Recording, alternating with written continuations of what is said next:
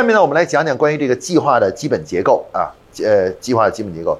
我们这个年度经营计划呢，这个在制定的过程中呢，啊，完整的结构呢，实际上是由八个部分组成，我们称为简称叫年度经营计划八股文啊，八股文啊，这个八股文就是什么呢？就是八个标标准的内容啊，八个标题啊，完这个计划所有的内容都完成了呢，其实就是一个完整的年度经营计划，就是非常完整的。啊，年度经营计划啊，这个年度计划呢，就是呃方方面面都考虑到了，所以我们下面呢就简单的给大家说一下这这些工作是怎么回事儿啊，说的这个怎么回事儿啊？第一部分，战略回顾啊，这是干什么呢？啊，这个呢，呃，有非常重要的意义。我们战略回顾的一个目的是什么呢？是要保证战略中所的一些设想，这些设想能够落地啊。那怎么落地呢？通过战略回顾。一个重要内容就是把战略的这些策略转化成什么呢？转化成项目，啊，转化成一个项目。哎，这样的话，我们的我们就确保了战略是时时都可以落地的，因为我们每年都做这个年度经营计划，每年都做这个战略回顾，所以我们每年回顾等于每年就在看战略，不断的看战略，不断的看战略，不断的看战略中哪些事情我们要做，今天要做，我们就把它马上转化成项目，这就真正确保了什么呢？战略的落地。因为战略是以年为单位，一年一年的不断的问自己，我还要做什么？我战略还需要哪些事情要做？你知道吧？我一旦我发现我要做的事情，我就把它马上立成项目。那你战略不就真正落地了吗？确保百分之几乎是百分之一百的能够得到落地，因为你每年都在检查，对吧？我按照我的战略规划，我应该干什么？我这一这一年要打造哪些能力？这个下一年我要打造哪个能力？然后我这个能力我具体做的事儿，我马上把它变成项目，这不是你不就落地了？你不就这个工这个战略是不是落地了，对吧？啊，呃，很多企业没有这一，你知道，一旦企业没有这一步，它就会出现一个什么问题呢？出现一个就是战略做完了以后就束之高阁，往那一扔，然后工作爱干嘛干嘛，还继续干，该干嘛干嘛，你知道吧？啊，就战略和实际没关系了，你知道吧？就脱离一个接口了，没有接口了。而我们年度计划的第一步战略回顾，其实就是建立了战略与日常工作年度计划的一个接口。你知道接口，通过这个回顾，我们第一件事情就是什么呢？这里就引出了战略立项，啊，战略的立项，先把战略工作先赶快立项啊，结结合这个这里出这个 O G S M 点这些 S，就先把它立了项再说啊。另外一个什么呢？另外战略回顾它还可以和战略另外接触，因为战略中我们曾经对每一年的这个销售的这个这个 M 啊，对这个销售的情况呃业绩情况进行了什么呢？预估啊，第一年那四个指标对吧？就是销售利润、利润率，呃，人均利润，还有那什么？实际上呢，我们每一年呢，其实定那个目标怎么定呢？我们不是拍脑袋几个人在这讨论明年的目标是什么，而是我们是基于我们预做的这个 M 的，啊，M 里面它有个算法，对不对？算法，你只要知道今年上一年的销售额是多少，上一年的利润率多少，然后你就可以基于这个推，按照 M 的逻辑推出这个下一年的目标是多少。这样的话就。解决了我们在年度计划制定中一个特别特别棘手和让人头疼的问题，就是目标的确定问题。就是我们总是觉得这个目标它怎么定呢？你说，因为过去我们的目标基本都是上级和所谓的销售人员或者下级在这里，大家在这里拍脑袋开会。然后一个一个数一个数的讨论，然后这么定下来，你知道吗？就跟讨价还价一样的，你觉得可以，我觉得不行，然后大家得最后最后取一个取折中的，然后最后得出一个数字来，啊，就是这样的。那现在有了这个什么呢？有了我们这个战略呢，作为这个逻辑的指导的话呢，基本上目标确定它是可以推算出来的，就是按照我们的逻辑，比如我们说的收藏期，那你就增长率控制在百分之二十以内；如果你是生长期，你要设定要百分之五十以上。你不能太设定太保守，那个很低的那个增长率，对吧？啊，每个都有一个东西。然后收藏期呢，你就要获得利润率的增长，对吧？到了收生长期的话，由于你投入的成本比较高，所以你利润就不要再增长了，呃，利利润就控制到不要再增长。那像这样的一系列的逻辑，帮助我们真正的有效的确定了目标啊，帮我们的目标就确定了啊。所以战略回顾这个步这个步骤呢，它将我们解决帮助我们解决两大问题：第一，与战略如何落地。战略的接口是怎么样接口的？第二呢是什么？解决了什么呢？解决了关于年度目标的确定问题，如何确定我们的下一年度的呃经营目标和奋斗目标啊？那么呃，这个呢做完了以后呢，就是第一段。第二段呢，我们就回答这个问题，回答年度目标问题啊，就到底这个年度的目标到底应该是设定多少啊？这这个这两段呢，其实都不不一定很长。但是它它呢都是很重要啊，这一步骤很重要。你像年度目标的话，它就很短，就直接写出根据前面战略的分析，我们确定本年度的经营目标是，啊，第一，销售收入要多少啊？多少？呃，那什么是多少？多少？呃，多少啊？后面有一个难点的部分会讲这个年度目标设定，还有一些还有一些知识啊。呃，第三个部分呢就是什么呢？就是问题的分析与策略制定。那这个部分呢是什么呢？这个其实就是结合上一年啊，在我们在运营过程中啊去存在的问题去找问题，你知道吧？找问题，因为我们说增长是怎么来的呢？增长就是我们做得更好而带来的。就是我们在营销层面，在客户的服务，在产品上做得更好，才会带来增长，对吧？在渠道方面做得更好，我们才会增长。所以说呢，你怎么知道才能叫更好呢？你就得先去分析上一年地方哪些地方做的不好，啊，就是做的不好，相对竞争对手来讲还有做的不好。你只有知道不好，你才能知道更好，对吧？所以这个问题分析和策略制定呢，其实就是回答这个是我们上一年的不好在哪里。我从而推导出我们明年可以做的更好的地方在哪里啊？你说策略制定是什么？就回答问题，我们做的不好的地方在哪里，对吧？然后通过找到那个点以后，然后我们再回答我们明年可以做的更好的地方是什么，对吧？啊，这这就是所谓策略生策略问题分析与策略制定的核心啊，就回答这个。因为这个这个呢，也就是每年的基本逻辑，就是我们得知道我们上一年做的不好的地方在哪里，我们才能找到下一年做的更好的地方是怎么做。对吧？怎么的方向是在哪里啊？那好了，这个呢就是第三部分，第四部分呢就是什么呢？有了这样一个想法以后呢，我们就开始可以考虑开始立项了，啊，把我们的所有的明年想做的事情想法呢，根据我们的专业知识和经验，然后呢对这个呃工作呢，以这个标准格式啊，以刚才我们所列罗列的标准格式，把它都写成那种标准格式，就是项目的这种格式，知道吧？写出来啊。那从这一段到这一段呢，是有的是整个年度计划中的精精华部所在啊，因为它是一种智慧，这个是需要智慧的，就是你能发现问题，你能找到自己的问题，你知道吧？找到问题以后的话呢，你还能够把这个问题翻译成一个你明年解决问题的一种做法，这个呢就是诸葛亮的水平了，就是你发现问题是一回事，解决问题是第二回事，对吧？就像医生一样的，我知道你得什么病了。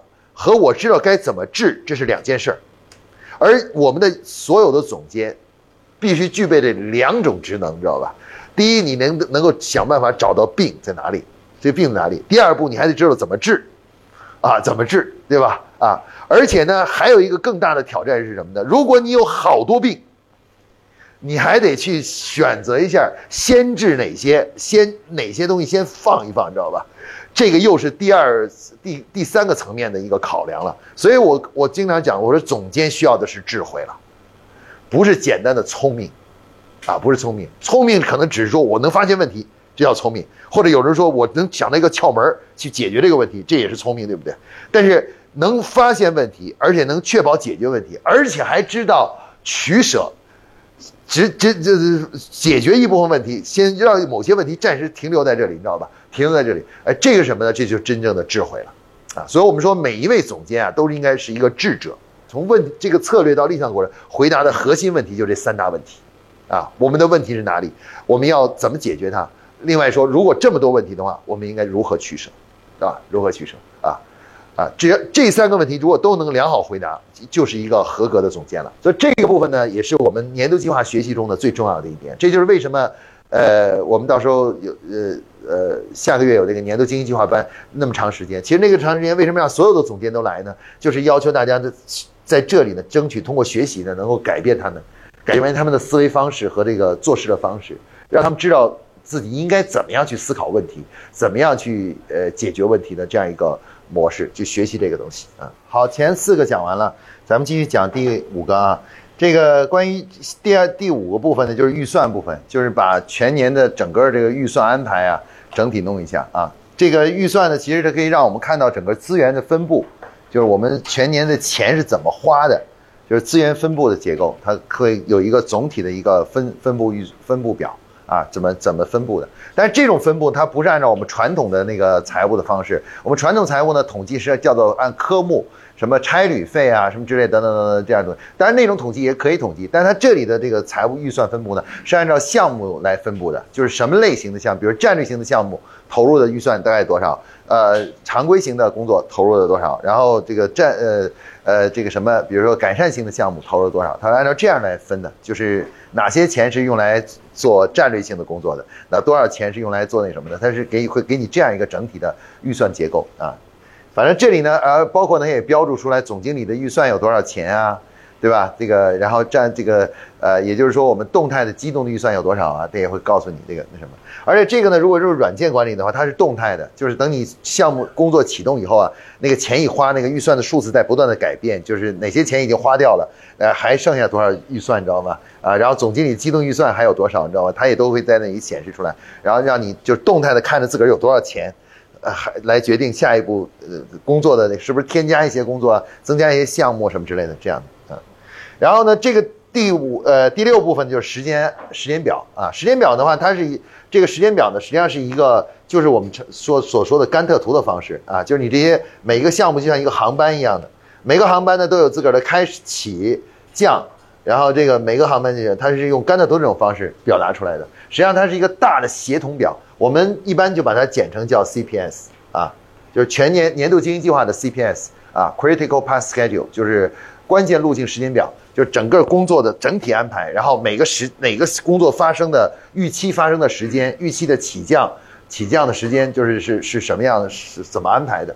然后呢，这个呢到软件里面它也是动态的，它等你这个工作开始以后，它那个每一项工作，它都根根据你那边上报上来的这个项目的进展情况来确定这个有没有按时起飞啊，有没有按时降落啊。是不是延误了？等等等，等这样，它它都会有这样一个显示啊。实际上，这个就作为我们年度计划在日常的就开始以后啊，正常管理的一个重要表单啊。这张表是年度计划管理的重要表单之一，就是它是展示了每一项工作进展情况。啊，它是不是完成完成度达到多少了？你知道吧？啊，还还有多长时间才能够结束这个工作？这个工作才能结束？包括有些目标是否正常的实现了，还是说那个目标没有达成？你知道没有达成？哎，它就是一个总体监控表啊，监控表。就这就是那个时间时间计划部分啊。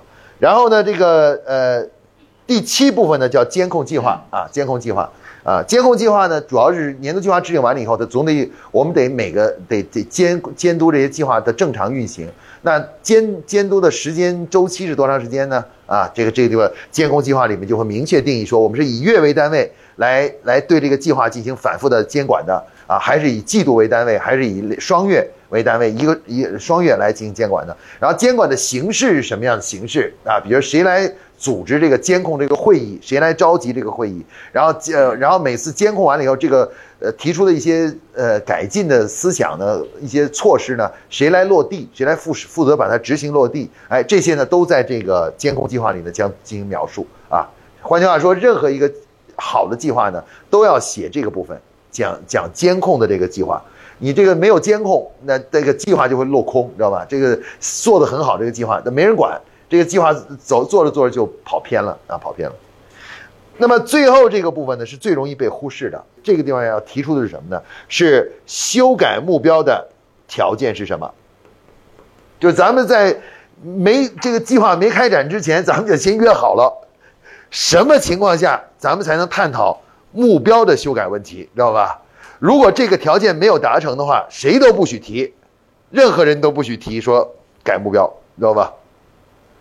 啊，就等于咱们约法三章，先说好了，说好了啊，就这某某某条件达达成，就是出呃那什么以后，我出发了，我们就改可以改目标，对吧？我们就可以。但是如果这个条件没有达到，任何人不能在中途随意提出说我们修改今年的目标吧。这部分它为什么一定要在这里写，而且要作为最后一个收官的，就是最后一部分呢？实际上这个部分啊，它是面对着我们在实际工作中的一个重要问题。就是什么呢？就是人们心目中老有一个想法，叫做什么呢？叫做计划赶不上变化。就是做完了计划以后，老老觉得吧，这个计划肯定是不准的，不准的话就得调整，对吧？调整。那调整的话呢，如果一旦允许人们去调整的话呢，你知道人们最想调整的是什么？最喜欢调整的东西就是那个最终的目标，就是年度的目标。因为如果我我在操作中遇到困难了，你想，你你你你你第一想的是什么？降低目标，对吧？但是老板是最不想降的就是目标，对吧？作为企业的这个核心管理者呀，最不想降的目标。但是对于员工来说，最想改什么？就是改目标嘛。改利润目标，改销售目标，把都给改了。改完了，为什么要改呢？因为这个东西降低了以后呢，有利于自己拿到年终的一些奖金啊什么之类的这些东西，知道吧？奖励这些东西，所以他们肯定有一个强烈的动机，就是不断的在过程中一遇到困难就跟你说，老板降降降目标吧，咱们今天目标太高了，你知道吧？调整一下目标吧。每个每个这个就是人都是这样想的，你知道吧？都都是这样想的啊。那么。如果我们允许这种事情发生，我可以告诉你，年初定的目标，等到年底你再一看的时候，可能已经不知道降了多少，你知道吧？可能降了百百分之三十的目标下去，你知道吧？啊，这个三十目标下去啊，那么这个对于企业经营是不利的，因为员工一旦有这样的退路，啊，有这样的退路，就是可以随时降目标的话，那么就不需要那么努力了。因为我如果做不到，我难难度太大，我做不到，那我就怎么降目标呗，对不对？这不是很简单一件事情，对吧？那谁还去努力呢？谁还去真的克服困难？谁会去奋斗呢？你知道吧？就没人去做这个事儿了，你知道吧？而这个问题对于计划的有效的落实啊，是极端重要的。如果你不定出这样一个规则、游戏规则来讲的话，人们就会倾向于遇到困难就改目标，遇到困难就降目标，就采用这种方式，你知道吧？对吧？啊，所以我们在这个年初的时候，所有的人坐在一起都约好了啊。这几个条件下，我们是可以讨讨论这个目标修改的问题的。如果没达到这个样的条件，任何人情况下，任何人都不可以去在组织内部说要降目标，你知道吧？啊，降低目标，我们也不不接受这个讨论啊。大家事先约法三章，省得到时候再争，对吧？你说你说要改，我说不改，就这么争，对吧？我们说什么条件下我们可以讨论改，对吧？改这个目标，对吧？啊，当然。如果你这里写的更细一点的话呢，可以写什么呢？不仅写出了修改目标的条件，还有呢提还要提出呢修改目标的规则，就是你修改目标，你能多大程度上、多大范围上的修改目标，你知道吧？啊，目标是还是说无限制的呢，还是说有限制的？啊，你只能调整幅度，不能不能超过多大的幅度，对吧？比如说你这个可能说也到了这些条件触发了，允许修改目标，但是你出幅度呢也要控制在一定的幅度内，你不能说修改幅度超过百分之五十。啊，年年初定一个亿，结果中途遇到困难了，马上把目标改到三千万，你知道吧？呃，这这不能搞这样的这样的这个没没休止的去修改目标，对吧？啊，这个呢也是管理的一个重要的一个原则，就是管理呢其实是啥呢？它是呃宽严结合啊，有的时候你对员工呢过于宽松，你知道吧？宽松呢，最后就就是使得这些员工呢缺乏战斗力，就没有战斗力了，没有奋斗精神了，你知道吧？没有奋斗奋斗精神了。啊，就开始老是想着说妥协，就是害怕就往后退，你知道吧？往后退啊，所以这样的没有战斗力的队伍呢是不行的，你知道吧？所以他这个通过这样的一个一些手段呢，来保证整个呃团队呢是有这个破釜沉舟这种东西，就是说我后面反正没有太多退路，你知道吧？你必须得勇敢的向前。所以你可以看到科学的年度计划制定呢，它要考虑因素啊是很多的。他不是只考虑我们想到我们只要做什么，他要考虑到各方方面面的，我们怎么保证遇到各种情况的时候该怎么办，你知道吧？该怎么办都要事先考虑到，这样的计划呢才是一个完整的计划，就是说考虑的周全的一个计划。